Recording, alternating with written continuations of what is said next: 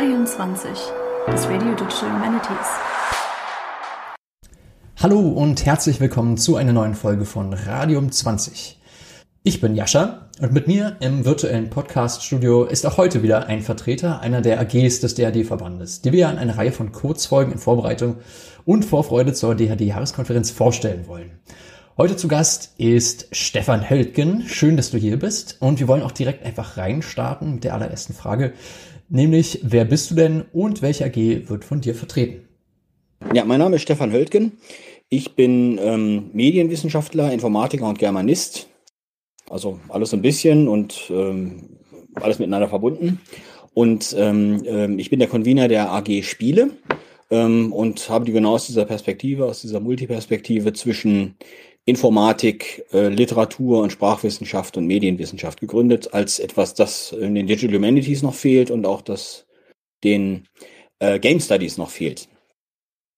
Ähm, die AG, ich kann da vielleicht gleich dazu sagen, ähm, ähm, so ein bisschen zur Geschichte. Die AG ist noch sehr jung. Wir äh, betrachten uns immer noch in der Gründungsphase. Ähm, wir haben die gegründet, Melanie Fritsch und ich. Melanie Fritsch ist Juniorprofessorin ähm, an der Uni in Düsseldorf und ähm, sitzt dort auf einer Professur für Game Studies. und wir haben diese AG gegründet im Herbst 2021 und haben sozusagen ähm, gleich auch ein Kick-Off-Event im Hinterkopf gehabt. Das haben wir dann auch erfolgreich bei der DHD beantragt, eine Bezuschussung für einen Workshop. Ähm, wir wollten nämlich schauen, wer sich denn in äh, sowohl in Deutschland als auch international überhaupt mit Computerspielen beschäftigt aus der Perspektive, die wir auf Computerspiele werfen. Das ist eine besondere, da kann ich ja dann später nochmal etwas dazu sagen. Und das ist auch der Grund dafür, ähm, das muss man vielleicht noch gleich dazu sagen, falls jemand bei uns auf Discord äh, reinschneit oder äh, unseren Newsletter abonniert, dass alles auf Englisch passiert, weil es tatsächlich nur sehr, sehr wenige Leute im deutschsprachigen Raum gibt, die diese Art von Forschung betreiben und wir uns deswegen entschlossen haben, obwohl wir eine AG im Digital Humanities im deutschsprachigen Raum sind, äh, englischsprachig äh, zu sein. Ja, das ist ja auch ein wichtiges, wichtiges Thema. Wir hatten auch vorhin, also Jonathan, äh, das gleiche Gespräch mit der AG äh, Multilingual äh, DH geführt.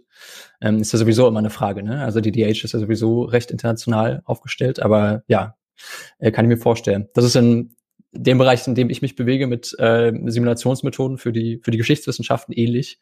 Ja, da passiert viel international und äh, genau, das muss man ja irgendwie, muss man irgendwie einbinden. Genau, bevor wir zur zweiten Frage kommen, sag ruhig gerne noch was dazu, was das für ein Ansatz ist, den ihr, den ihr habt. Du hast gesagt, das ist ein besonderer Ansatz. Okay, ja, ja, du hast jetzt quasi gerade schon ein Stichwort gegeben, nämlich aus dem Arbeitsfeld, aus dem du kommst, mit Simulationen in der Geschichtswissenschaft.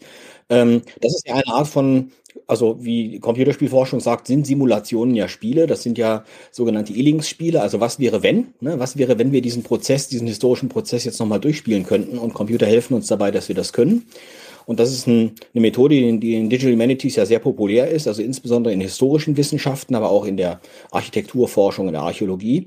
Ähm, äh, also die Simulation von Prozessen immer dann, wenn die äh, Prozesse selbst zu, zu lange her sind, äh, zu gefährlich sind, äh, zu lange dauern würden im Beobachtungsprozess und so weiter und so fort. Ähm, der zweite Einsatz für Computerspiele in den Digital Humanities ist die Gamification. Das wird ja relativ häufig gemacht bei der Datenerfassung. Also gerade wenn es darum geht, ein großes Konvolut an Daten erstmal bereitzustellen und zum Beispiel mit Metatext zu versehen, dann wird daraus gerne ein Spiel gemacht, äh, bei dem dann die Öffentlichkeit eingeladen wird, dieses Spiel zu spielen, um dabei quasi zu helfen, Daten zu sammeln. Das heißt, Spiele sind in den Digital Humanities schon relativ weit verbreitet, aber eben vor allem aus diesen beiden Perspektiven. Also einerseits die Simulation und andererseits die Gamification.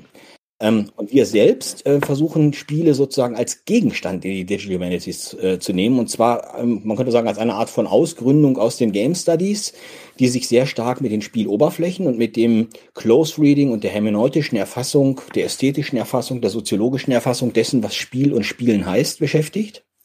Und ähm, meine Idee ist es nun sozusagen von unten her, wie Frieda nachgesagt, von den Unterflächen her auf die Spiele zu schauen, nämlich zu schauen, ähm, was die Spiele sozusagen an quantitativ messbaren, an Distant Reading Möglichkeiten zur Verfügung stellen, um etwas über Spielgeschichte zu sagen, die jetzt für den Spieler und die Spielerin nicht direkt erlebbar sind, die aber auch stattfinden, weil es ja eine ganz eigene Kultur ist, diese Spiele herzustellen, die Spiele zu programmieren und auch eine eigene Geschichte ähm, dahinter steht.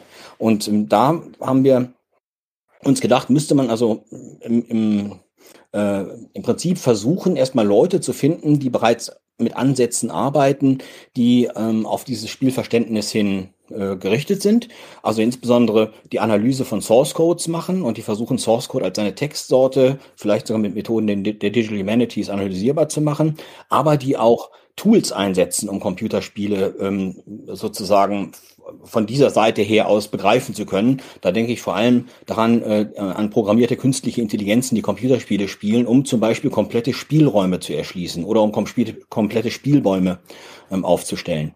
Und da gibt es tatsächlich schon einige, aber die sind dann nicht hier in Deutschland, sondern vor allem in den USA tätig. Und ein weiterer Punkt, ähm, zu dem ich ja dann noch etwas sagen kann, ist vor allem die Spielgeschichte, die Computerspielgeschichte, die ist ja nun mittlerweile auch äh, schon ein paar Jahrzehnte alt. Ähm, und äh, die, die ist im Wesentlichen aber auch, also nicht nur eine Geschichte der Ästhetiken und der Oberflächen und der Spielenden, sondern eben auch eine ähm, Geschichte der Spielerzeugung, Spielprogrammierung, der Technologien, die dahinter stehen, ähm, die eben ähm, dem Verfall auch irgendwie anheimgestellt sind, äh, weil in dem Moment, wo die Plattform verschwindet, wo die Programmiersprache verschwindet und wir vielleicht nur noch äh, Videos oder Fotos von dem Computerspiel haben, da geht eine ganze Menge Kultur und Technik verloren, äh, die es vielleicht auch möglich macht, ähm, diese Spiele später zu reimplementieren. Und deswegen ist Preservation für uns, also Digital Heritage Preservation für uns ein ganz wichtiger Faktor. Und das ist auch das Gebiet, auf dem ich selbst arbeite. Ja, genau, wollte ich gerade sagen, das ist ja für dich schon länger ein Thema, ne? Du bist ja im, äh, wie ist das noch, Arbeitsgruppe ähm, Computerarchäologie oder korrigiere mich da gerne? Äh, ne, ich habe ich hab auf dem ähm, Gebiet, also Computerarchäologie, das habe ich mir, sage ich mal so schön selbst ausgedacht, den Begriff basiert so ein bisschen auf dem Konzept der Medienarchäologie, dass ich eben ähm, stärker spezialisiert habe und auf die Computerwelt zugeschnitten habe. Ähm, aber ich arbeite ja gleichzeitig auch noch als Sprecher in der, in der Gesellschaft für Informatik, in der Fachgruppe Informatik und Computergeschichte ähm, und bin da also schon sehr lange unterwegs, also sowohl was Hardware als auch Software Preservation angeht ähm, und auch so mit experimentellen Methoden. Das heißt, ich, äh, also im Prinzip ist ähm, die Gründung der AG Spiele, da sind sozusagen viele, ähm, viele Faktoren zusammengekommen, ähm, die es sinnvoll gemacht haben, jetzt sozusagen diesen Schritt weiterzugehen und zu versuchen, die Digital Humanities Methoden äh, in den Bereich der Computer- und Medienarchäologie und der Game Studies hineinzubringen.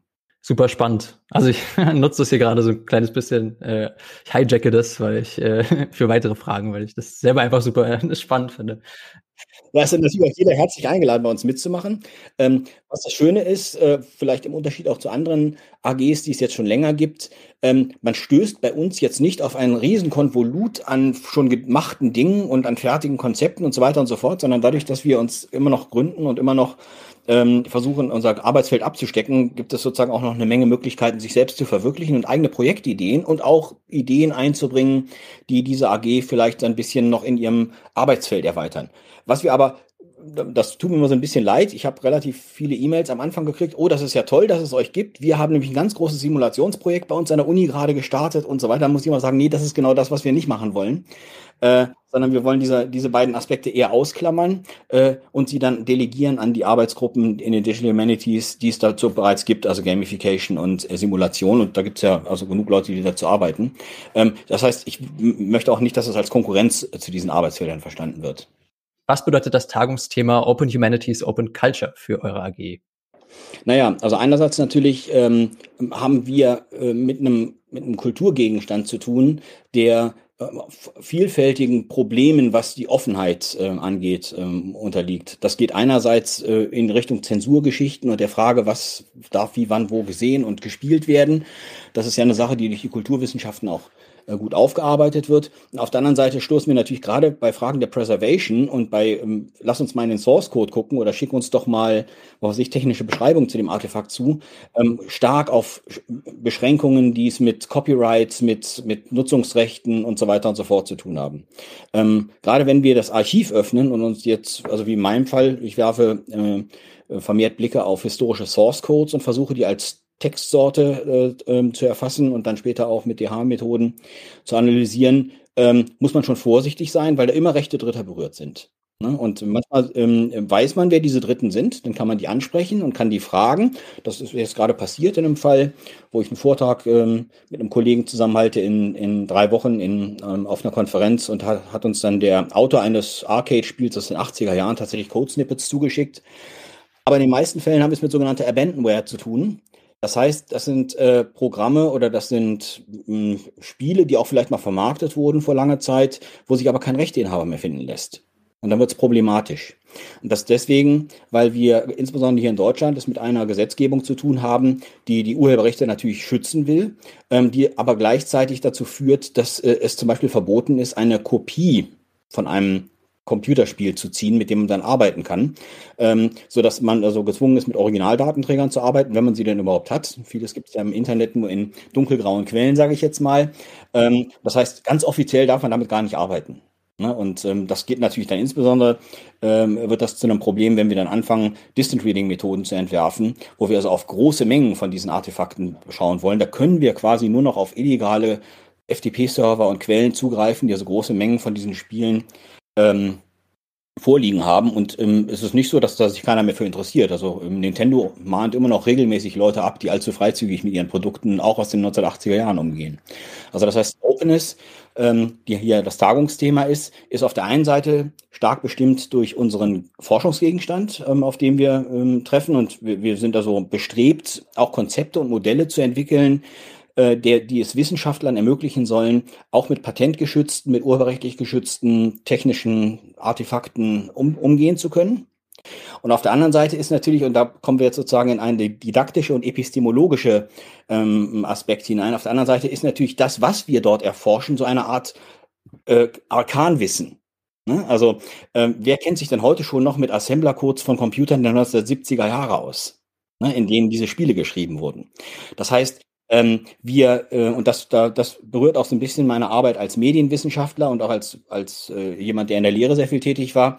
Ähm, wir sind auch angehalten, ähm, ein technisches Bewusstsein über die ähm, oder ein Bewusstsein über die technischen Bedingungen, äh, die Computerspiele ermöglicht haben, ähm, ähm, an neue Generationen weiterzugeben. Und das muss ein, das muss auch ein Prozesswissen sein. Das muss auch ein Wissen sein, wo die Leute verstehen, warum das funktioniert ähm, und das erlangt man leider nicht dadurch, dass man es nur liest, sondern man wird dann irgendwann gezwungen, selbst sozusagen mal Hand anzulegen und so ein bisschen herum zu experimentieren. Das heißt auch experimentelle Methoden zu entwerfen. Also hier nochmal zusammengefasst, der Openness-Charakter äh, wird hier eher beschränkt oder oder oder ähm, ähm ich sage mal, äh, es wird schwieriger, eine Offenheit äh, und ähm, offenes Bewusstsein und vor allem aber auch eine weitreichende Kenntnis über solche Prozesse zu erzeugen, weil ja doch die meisten Geistes- und Kulturwissenschaften immer noch sehr technikfern arbeiten. Das ist jetzt kein Vorwurf. Ähm, das liegt eben daran, dass es mit der seit Dilthey vorhandenen Trennung von Geistes- und Naturwissenschaften eben zwei verschiedene Perspektiven und zwei verschiedene Methoden und Methodologien, äh, Methodenkataloge gibt. Aber äh, wir sehen ja, dass wir heute immer mehr mit digitalen Methoden zu tun haben und mit digitalen Artefakten zu tun haben und dass auch alle unsere Kulturprodukte irgendwie ähm, digitale und analoge technische Objekte sind. Äh, und es scheint mir, das klingt jetzt vielleicht so ein bisschen altväterlich, ein Aspekt von Aufklärung zu sein, ähm, die, die Unkenntnis darf, also sich nicht für die Unkenntnis von Technik lo zu loben, sondern zu versuchen, selbst technische Kenntnisse zu erwerben. Ähm, das ist ein ganz interessanter Punkt, den ich hier noch als Fußnote vielleicht einfügen möchte. Ähm, und vielleicht auch als Ergänzung an, die, an unser kleines Zwischengespräch von gerade eben. Denn eigentlich führen wir etwas oder versuchen wir etwas in die Digital Humanities einzuführen, was schon lange dort ist, nämlich die Informatik. Ne? Also die Digital Humanities hat ja sehr viel mit der Informatik zu tun. Und die Informatik ist eine wichtige Hilfswissenschaft und das ist kein pejorativer Begriff, sondern das ist ein, also eine wichtige Werkzeugwissenschaft und die Informatiker selbst, ich arbeite mit einigen aus die Age-Projekten zusammen, ähm, lernen sehr viel über ihre eigene Disziplin und über mögliche Anwendungen und Methoden, indem sie mit Digital Humanities Leuten zusammenarbeiten.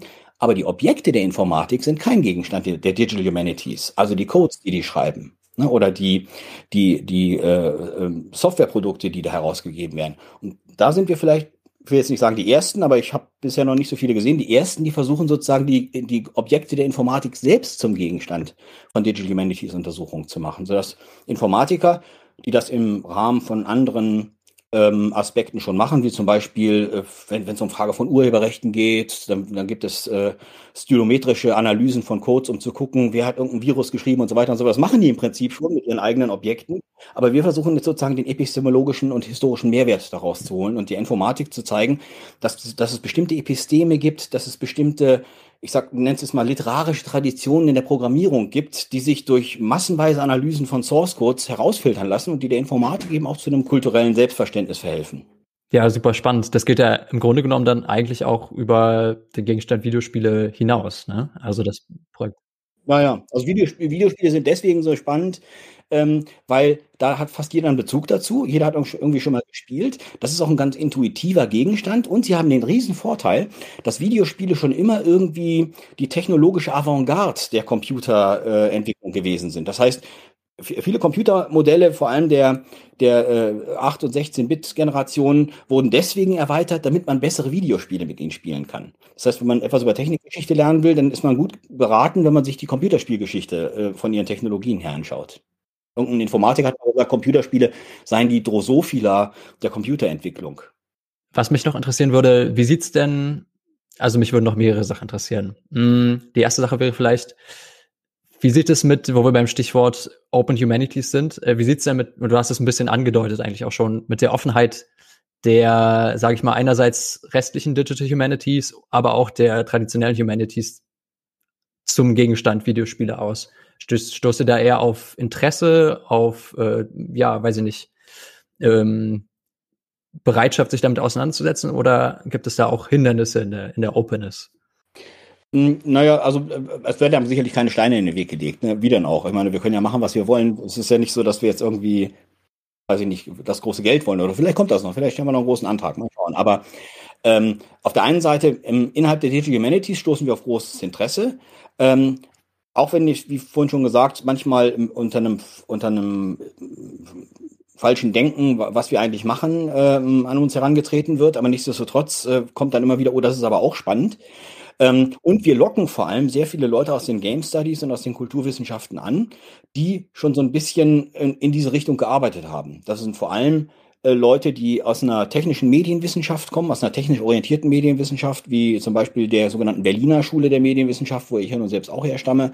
Da haben wir also auch einige Leute, die Promotionen in der Richtung schreiben und die bei uns auf Discord mit äh, diskutieren.